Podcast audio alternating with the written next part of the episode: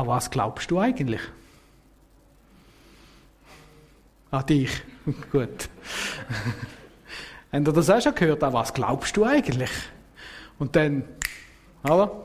Müssen wir es gerade, äh, ja. Ich mag mich noch an eine Geschichte erinnern, die ich als Bub gehört habe. Die muss zwischen dem, ersten, äh, zwischen dem Ende vom Ersten Weltkrieg und äh, vor dem Zweiten Weltkrieg stattgefunden haben. Da sind ja viel so Ideologien aufeinander prallt, oder? Und jeder hat gewusst, wie man jetzt die Welt nach dem Krieg muss verändern. Und da ist einer am Werkbank gestanden, der ist ein gläubiger Christ gewesen. Und der ist immer gecancelt worden. Ja, weißt, das Christentum ist vorbei, oder? Das ist jetzt passé, das, äh, das haben wir jetzt hinter uns, das hat jetzt 2000 Jahre nichts als Unglück gebracht und so weiter und so fort. Und irgendwann sind sie dann in der Diskussion darauf gekommen, wieder einmal Tag, ja, was glaubst du eigentlich?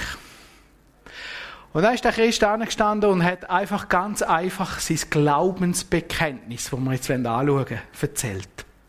Ich glaube. Das hat man hier auswendig gelernt im Religionsunterricht. Ich glaube das und das. Und nachher hat er der andere gefragt, ja, was glaubst denn du eigentlich? Und dann hat er gesagt, ja, weißt, das sind sie Berlin am herausfinden, aber wenn sie die jetzt Berlin dann wissen, dann glaube ich es dann auch. Kann man auch so machen. He? Was glauben wir? Und darum haben wir gedacht, wir wollen das Glaubensbekenntnis miteinander mal ein bisschen anschauen. Äh, ich bin relativ alt, so 16, 17 gewesen, als ich das erste Mal gelesen habe. Und mir ist es ein bisschen komisch vorgekommen, als ich das gelesen habe. Ähm, aber es ist eine ganz geniale Sache. Aber das Glaubensbekenntnis ist noch viel älter. Das ist irgendwie ähm, entstanden. Man weiß es gar nicht so. Das ist so, so einfach äh, aus, aus verschiedensten Bekenntnissen hat man das angefangen zusammenzutragen. Und ich glaube, das hat angefangen so im dritten, vierten Jahrhundert und richtig ähm, wahrgenommen hat dann der Rufin von Aquila im fünften Jahrhundert. Also das ist schon sehr, sehr alt. Es hat ganz viele verschiedene Glaubensbekenntnisse gegeben. Ganz bekannt ist zum Beispiel das Bekenntnis von Nicäa. Das sind all die Chile Fürsten, könnte man sagen, Bischöfe und so, sind zusammengekommen und haben gerungen darum, äh, was glauben wir eigentlich. Wir müssen wissen, äh, das ist eine Zeit gewesen, äh, kurz vorher sind die Christen ganz, ganz, ganz fest verfolgt worden. Und nachher hat man sich müssen einigen, auf was glauben wir. Aber es ist auch eine Zeit gewesen, wo man sich ganz fest auseinandergesetzt hat. Wer ist jetzt zum Beispiel Jesus? Ja, und die Bibel sagt, Jesus sei ganz Gott und ganz Mensch gewesen. Kannst du mir erklären, wie das funktioniert? Und dann hat man versucht, versucht zu erklären, wie das funktioniert. Ich sage euch, da hat es Theorien gehabt. Die einen haben gesagt, da, da ist so, oder Kopf ist Gott und der Rest ist Mensch. Äh, andere haben es so geteilt und ja, ganz, ganz verschiedene Sachen hat man gehabt. Und man hat versucht, das zu definieren.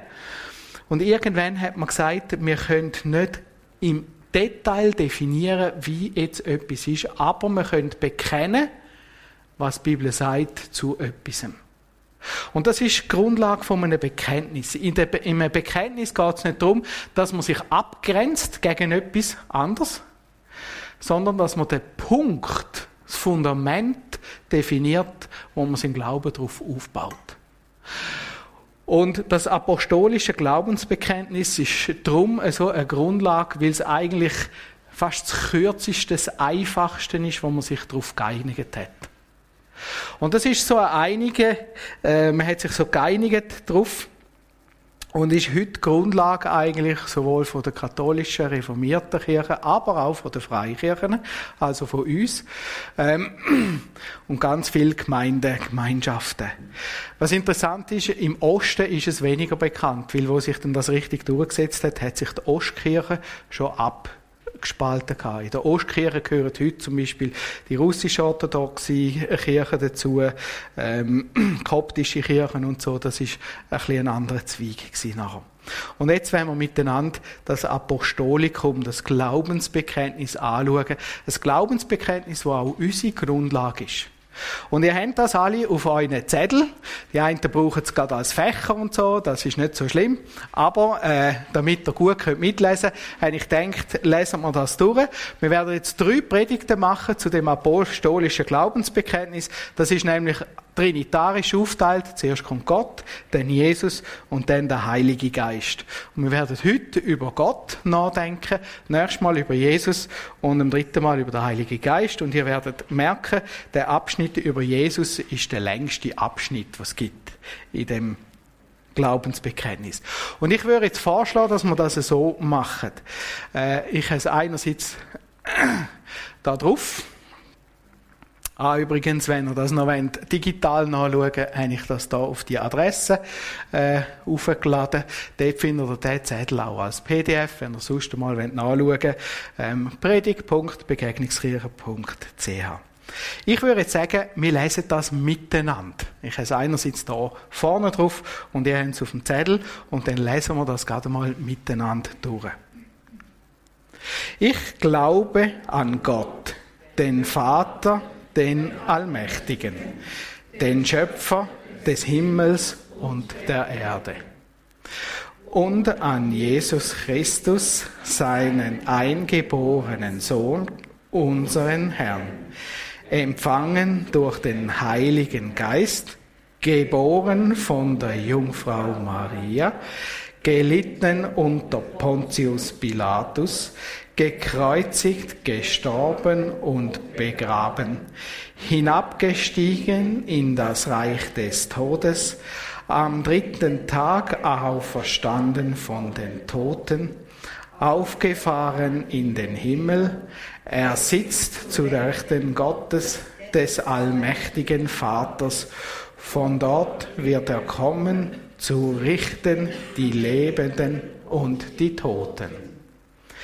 Ich glaube an den Heiligen Geist, die heilige katholische Kirche, Gemeinschaft der Heiligen, Vergebung der Sünden, Auferstehung der Toten und das ewige Leben. Amen. Jetzt hat es da innen so Begriffe, gesehen. Ähm, geboren von der Jungfrau Maria, das sind so, so Floskeln, die brauchen wir nicht so in unserer Gemeinde. Ähm, die sind manchmal ein bisschen fremd. Oder, ähm, die heilige katholische Kirche, also wir würden uns ja auch nicht als katholische Kirche bezeichnen, oder? Einerseits ist das eine Tatsache, dass Jesus von einer Jungfrau geboren worden ist. Das, auf das geht es ein. Und katholisch müssen wir verstehen, wie das Wort katholisch gebraucht wird. Katholisch heißt nämlich allgemein. Einfach alle. Und zu der Zeit, wo das entstanden ist, hat es eine Kirche gegeben. Nämlich die Allgemeinkirche. Also da geht es nicht um römisch-katholisch oder christkatholisch oder sonst katholisch, sondern einfach um die weltweite Gemeinschaft. Und darum hat man das in Klammern nachher angetun, die weltweit christliche Gemeinschaft, allgemeine Gemeinschaft von sämtlichen Menschen, wo Jesus in ihrem Herzen haben oder eben genau, wo sich auf das Glaubensbekenntnis berufen. Da geht es also nicht um eine Konfession, sondern um den Glauben. Die Leute, die an Jesus glauben, sind da gemeint. Und das heißt katholisch allgemein. Von dem her, ja, könnte man sagen, wir sind auch ein bisschen katholisch. Wir werden heute den ersten Abschnitt miteinander anschauen. Nämlich geht es heute um Gott. Da steht, oh, jetzt bin ich zu schnell. Da steht, ich glaube an Gott. Gott ist so ein Wort, wo einfach eine höhere Existenz beschreibt. In anderen ähm, Sprachen kennt man das Wort auch. Weiß jemand, was Gott auf Arabisch heißt? Allah, genau. Also man könnte jetzt da auch sagen, ich glaube an Allah. Oder wie heißt es auf äh, Hebräisch? Nein. Nein. El. El. Das hebräische Wort für Gott ist El. Bet El. Bet Haus El, Gott, Haus Gottes. Yahweh ist der Name, so wie ich Urs heiße. Gott ist Beschreibung, wie ich ein Mensch bin. Oder?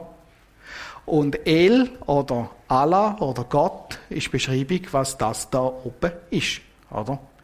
Ich glaube an Gott. Das heißt, ich glaube an eine Gottheit, wo über allem steht.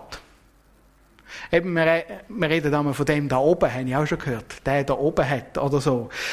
Etwas, wo über alles steht. Also, äh, kosmische Kraft, aber mehr personalifiziert. Etwas, wo, wo, wo einen Willen hat. Nicht einfach etwas, wo irgendwie ein bisschen ist, sondern ein Gott, wo aktiv da ist, wo etwas schafft. Das Ich glaube an Gott lehnt sich ein bisschen als Schma Israel. Kennt jemand das? Schma Israel. Habt ihr das schon mal gehört? Ja. Höre Israel. Und nachher, wie geht es weiter? Ja, genau. Und das ist Bekenntnis der Juden. Und das lesen wir im 5. Mose 6, 4 bis 5, oder das ganze Bekenntnis geht dann bis äh, Vers 9. Höre Israel, der Herr ist unser Gott, der Herr ist einer. Und du sollst den Herrn, deinen Gott, lieben von ganzem Herzen, von ganzer Seele, mit all deiner Kraft. Das ist das Bekenntnis der Juden und an das Bekenntnis schließen wir uns wie an und sagen, es gibt einen Gott und der Gott ist der einzige Gott, wo es gibt. Es gibt nicht Götter, es gibt einen Gott, ein Gott. Und nachher wird das Neue beschrieben, wer der Gott ist, nämlich den Vater, den Allmächtigen. Und jetzt wird der Gott zeigt als was, dass er ist, nämlich als ein allmächtiger Vater. Vater. Das ist noch interessant, dass da da Vater steht. Das zeigt, es ist eine Beziehung. Es soll eine Beziehung sein zwischen dem Gott und dem Geschöpf eine Vaterbeziehung, nicht irgendeine Beziehung, nicht irgendwie, puh, was könnte man da sagen, Lehrer-Schüler-Beziehung oder eine Lehrmeister-Stift-Beziehung oder eine Chef-Arbeiter-Beziehung, sondern eine Vaterbeziehung. Eine Vaterbeziehung ist bindet. Gott bindet sich an seine Geschöpfe, an seine Menschen und sagt, ich bin, ich will der Vater sein. Und wenn wir das Bekenntnis vorlesen, sagen, das glaube ich, dann sage ich, Gott ist mein Vater. Es ist wertschätzend, liebend, annehmend, aufbauend. So will Gott uns begegnen als Vater. Ein Vater ist einer, der sich interessiert, gestaltet, auf uns zukommt, uns will helfen, uns Leitlinien setzt, Rahmen setzt, mit uns unser Leben will gestalten. Natürlich kennen wir ganz schwierige Vaterbeziehungen, aber um die soll es nicht gehen. Gott will eine gute Vaterbeziehung. Es ist ein guter Gott. Und das lesen wir immer wieder. Ein Vater ist größer, weiß mehr. Ist noch interessant.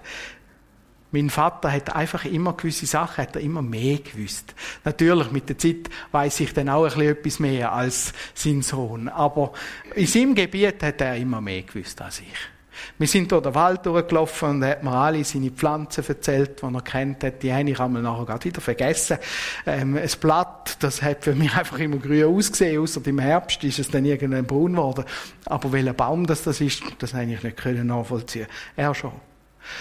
Und da haben wir einen Vater, der mehr weiß, grösser ist, mehr kann, wo ich kann fragen kann.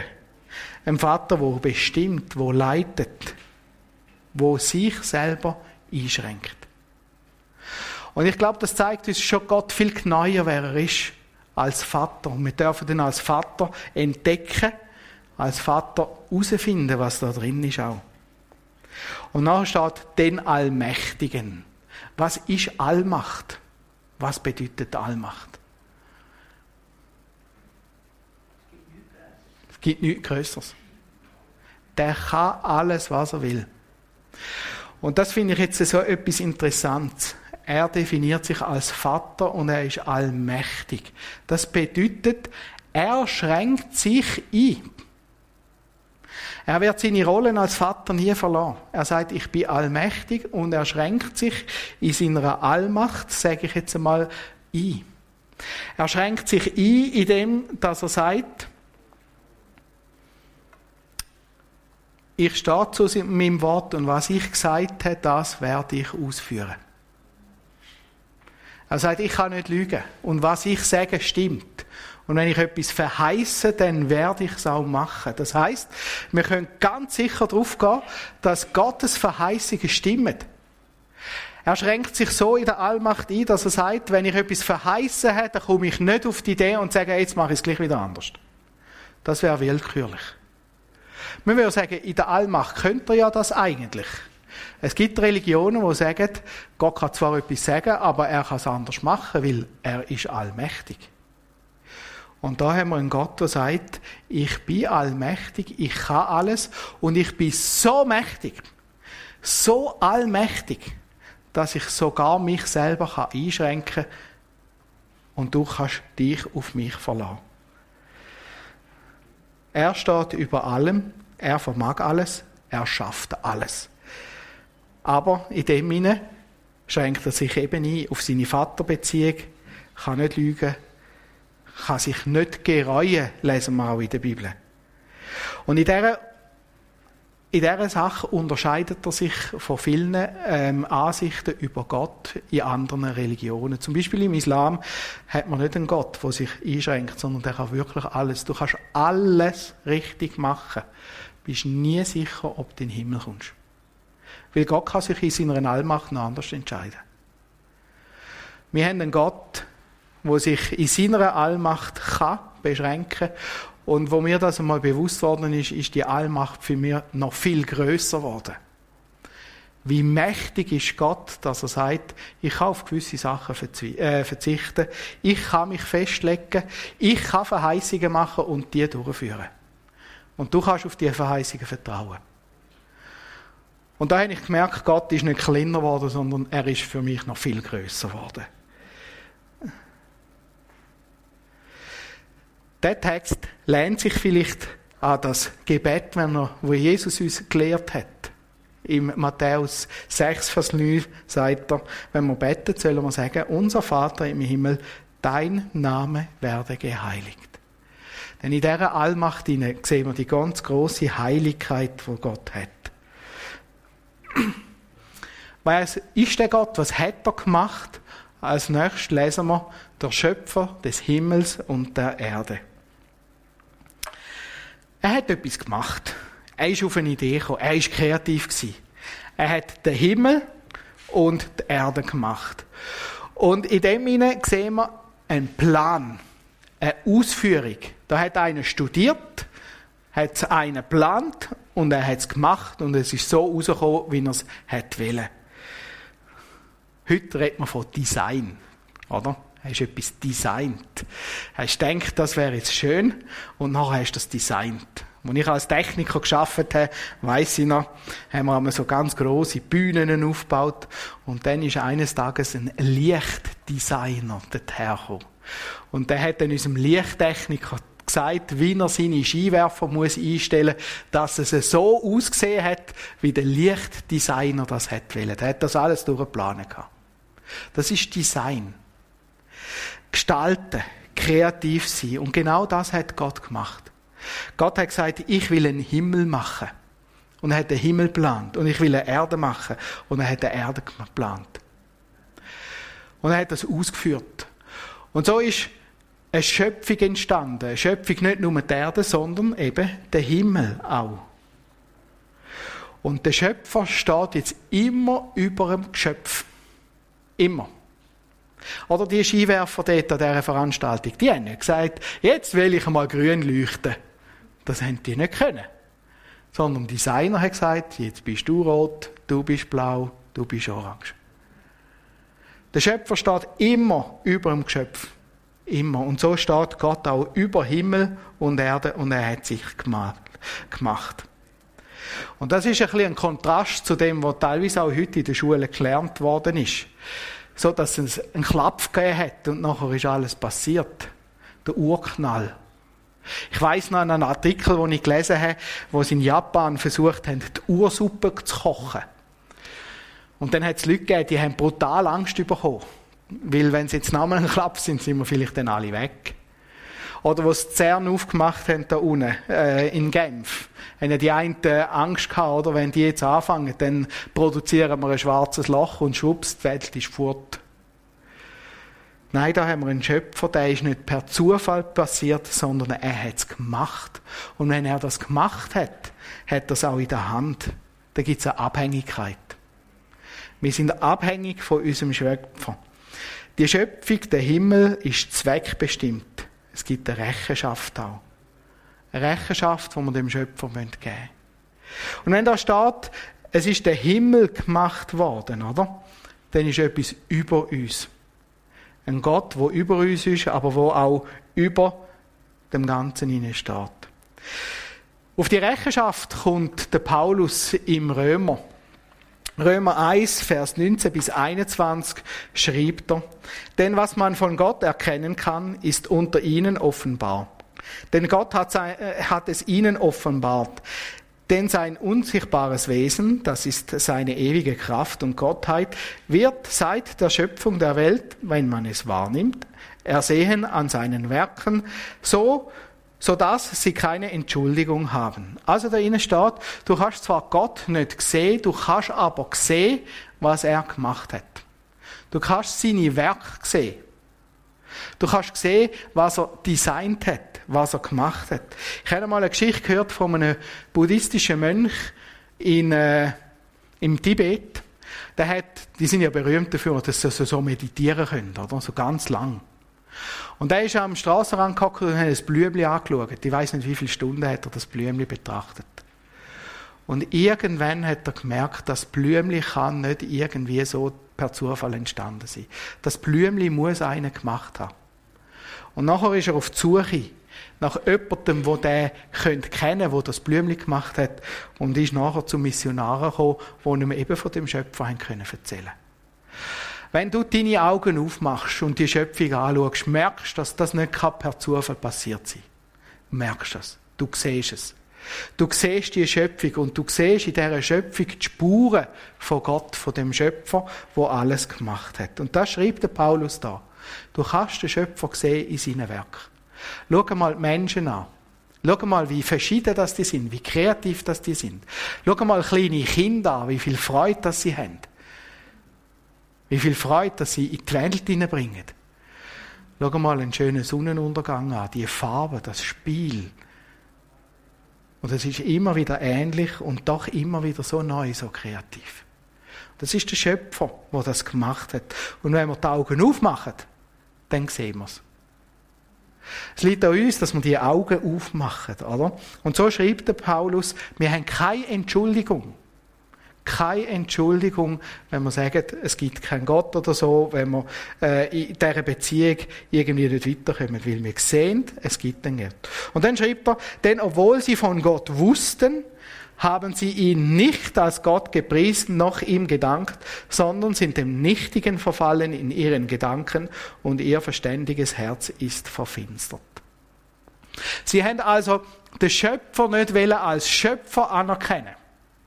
Und das ist die große Anklage, die wir nachher lesen im Römer 1 an die Menschen. Der Mensch will den Schöpfer nicht als Schöpfer anerkennen. Und dann betet er lieber irgendwas an, was der Schöpfer gemacht hat. Zum Beispiel die Sonne ein Baum, weiß nicht was. Da sind wir Menschen extrem kreativ zum herausfinden, was könnte man alles zu Gott machen. Hauptsache nicht der, wo Gott ist. Und das ist unser Problem. Ich weiß noch, als ich am Studieren war, ist meine Kollegin auf ihrem Balkon gehockt. Sie hatte so ein Ständenzimmer gehabt. Und aussen hatte sie so einen grossen Baum gehabt war privater Garten, der hat zum Studentenheim gehört. Und eines Tages kommt auf einmal eine Frau am Sonntag, kommt und umarmt den Baum. Und dann hat sie die gefragt, äh, excuse, das ist, äh, das ist Privatgrund. Ja, aber der strahlt so eine große Kraft aus und so weiter und so fort. Ja, aber der Baum hat jemand gemacht, der Schöpfer. Natürlich kann er eine Kraft ausstrahlen. Aber wie viel mehr Kraft strahlt der Schöpfer aus? Der Schöpfer sagt nicht, wir sollen nicht staunen vor diesen Sachen. Aber wir haben ihn nicht mehr als Schöpfer anschauen. Und das ist das Problem. Gott auf die Seite gestellt. Und ich glaube, das ist zum Beispiel bei der Evolutionstheorie das ganz, ganz, ganz, ganz, ganz tief ursprüngliche drin. Man will keinen Schöpfer. Darum braucht man eine Erklärung, dass es anders muss können funktionieren. Und was machst du? Es funktioniert nicht. Warum? Weil es einen Schöpfer gibt, der das Ganze gemacht hat. Und wenn wir den Schöpfer nicht anschauen wollen, dann schreibt der Paulus dann, dann wird unser Herz verfinstert. Wenn wir jetzt sagen, ich glaube an einen Schöpfer, wie es da innen steht, ich glaube, dass es einen Schöpfer gibt, dann richte ich mich dem Schöpfer aus und nicht am Geschöpf selber. Ich sage, ich glaube, dass es einen Himmel gibt. Ein Himmel ist der Ort, wo ein bisschen grösser ist als ich. Ein Ort, wo, ja, wo, wo Sachen passieren, die ich da nicht sehe und nicht nachvollziehen kann. Im Psalm 33, Vers 6 lesen wir, der Himmel ist durch das Wort des Herrn gemacht und alle seine Heere durch den Hauch seines Mundes. Also da lesen wir auf der einen Seite, er hat ihn gemacht, ist wieder die bewusste Schaffung vom Himmel. Der Himmel ist also nicht irgendwie ein Ding, das nie aufhört oder so, ist von Gott gemacht und dort drinnen hat es Heere. Das ist nicht eine kleine Sache. Also Heer in Mehrzahl und das Heer ist eine ganz große Einheit. Und alles, die Heer, die dort drin sind, hat er gemacht. Da geht es also nicht um eine Armee, sondern da wird einfach zeigen, das viele, was es dort drin hat, das hat Gott gemacht. Ist kein Chaos, sondern eine Ordnung. Es ist groß für uns unfassbar. Und es gibt mehr dort, als wir sehen können. Und wenn wir sagen, wir glauben das, dann glauben wir, es gibt einen Himmel. Und wir glauben, es gibt einen Himmel, wo schön ist. Und eine Sehnsucht macht sich in unserem Herzen breit. Wenn wir sagen, wir glauben an den Himmel, dann glauben wir an einen Ort, wo wir dürfen eine Heimat, Frieden, Beziehung, die können aufbauen. An das glauben wir. Und wir glauben, dass eines Tages Jesus uns wird an den Himmel in den Himmel hineinführen. Wir lesen in der Bibel, dass Jesus gesagt hat, er kann Wohnungen vorbereiten in dem Himmel. Und glaubt mir, auf diese Wohnung, auf die freue ich mich schon lange. Die wird schön. Und das ist der Himmel. Und an den Himmel glauben wir. Das heißt, wir glauben, dass es da unten eine Endlichkeit gibt, dass es eines Tages fertig ist mit der Erde und dass eines Tages der Himmel kommt und dass Gott uns in den Himmel holt und dass das ganze, ganz schöne Sache wird sein. Paulus schreibt der Korinther denn darauf, darum seufzen wir auch und sehnen uns danach, dass wir mit unserer Behausung, die vom Himmel ist, überkleidet werden. Ja, wir wissen, die Erde geht zu Ende. Wir geben der Erde Sorge was nur geht. Aber wir müssen es auch nicht überstrapazieren. Wir müssen die Erde nicht zu unserem Gott machen. Sondern wir wissen, unser Gott hat noch den Himmel gemacht und wir dürfen eines Tages zu ihm in den Himmel kommen. Wir wissen aber, er hat auch die Erde gemacht. Er hat die Erde geplant, er hat sie geschaffen und so wird er auch über sie regieren, er wird sie erhalten und er wird sie vollenden. Das finde ich so etwas Tröstliches. Wenn man das Gefühl hat, in den Nachrichten lesen, jetzt geht dann alles Bach ab, dann weiß ich, da ist ein Gott, der noch drüber steht und alles in seiner Hand hat. Wenn man das Gefühl hat, oder, jetzt sind wir alle ein bisschen im Schwitzen, das Wetter spinnt verrückt, wie verrückt, oder noch ein bisschen verrückter. Und dann kommt mir immer wieder die Stelle in den Sinn, wo Gott an mir, ähm, Noah, jetzt hätte ich Jona sagen, aber das ist der falsch, am Noah gesagt hat, es wird nie aufhören, Saat und Ernte. Sommer und Winter. Die Jahreswechsel werden nicht aufhören. Solange Gott das in der Hand hat. Er hat sie geschaffen und er wacht über seine Schöpfung. Und das gibt auch Trost. Und er hat, das lesen wir noch weiter, den Mensch eingesetzt als Krone, um über die Schöpfung zu reagieren. Das heißt, wir sollen die Schöpfung gut verwalten. Aber die Schöpfung hat ein Ende. Und das gibt Trost, aber auch Pflicht. Und wenn ich jetzt sage, ich glaube an den Schöpfer, nimmt mich das in die Pflicht, zum Schöpfer. Dann bin ich nämlich in der Pflicht ihm gegenüber. Und ich bin Rechenschaft schuldig.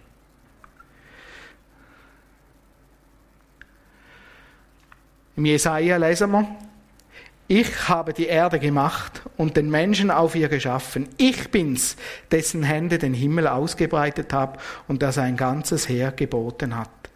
Und dem gegenüber sind wir jetzt in einer Rechenschaftsbeziehung. Was mache ich mit dem, was Gott mir gegeben hat? Das nächste Mal werden wir anschauen, wie der Gott als Vater noch näher zu uns gekommen ist, in dem, dass Jesus Christus auf die Welt geschickt hat. Und wir werden sehen, dass Jesus drum auf die Erde gekommen ist, weil wir eben dem nicht gerecht worden sind. Und dass er all das auf sich genommen hat, was wir falsch machen, damit wir eben zu dem himmlischen Reich kommen können, wo Gott uns anführen will. Es bedingt, dass ich mich auf Gott konzentriere, auf ihn ausrichte und seinen Sohn Jesus Christus, werden wir das nächste Mal nachher anschauen, auffordern, mein Leben zu regieren. Ich bin in dieser Verpflichtung ihm gegenüber. Und wenn ich das Bekenntnis sage, sage ich, ich bekenne mich zu dem Gott und ich stehe in dieser Rechenschaftsverpflichtung ihm gegenüber. Ich habe jetzt versucht, das einmal selber zu definieren. Was nehme ich mit aus dem Ganzen? Ähm, das versuche selber ein bisschen in ein Sätzchen. Habe ich da nicht drauf? Ah, das ist noch schade.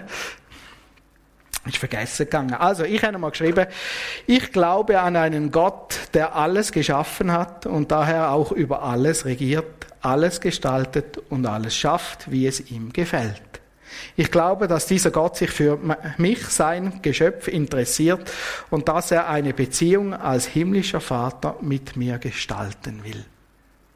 Manchmal hilft es, wenn man mal versucht aufzuschreiben, an was für einen Gott glaube ich eigentlich.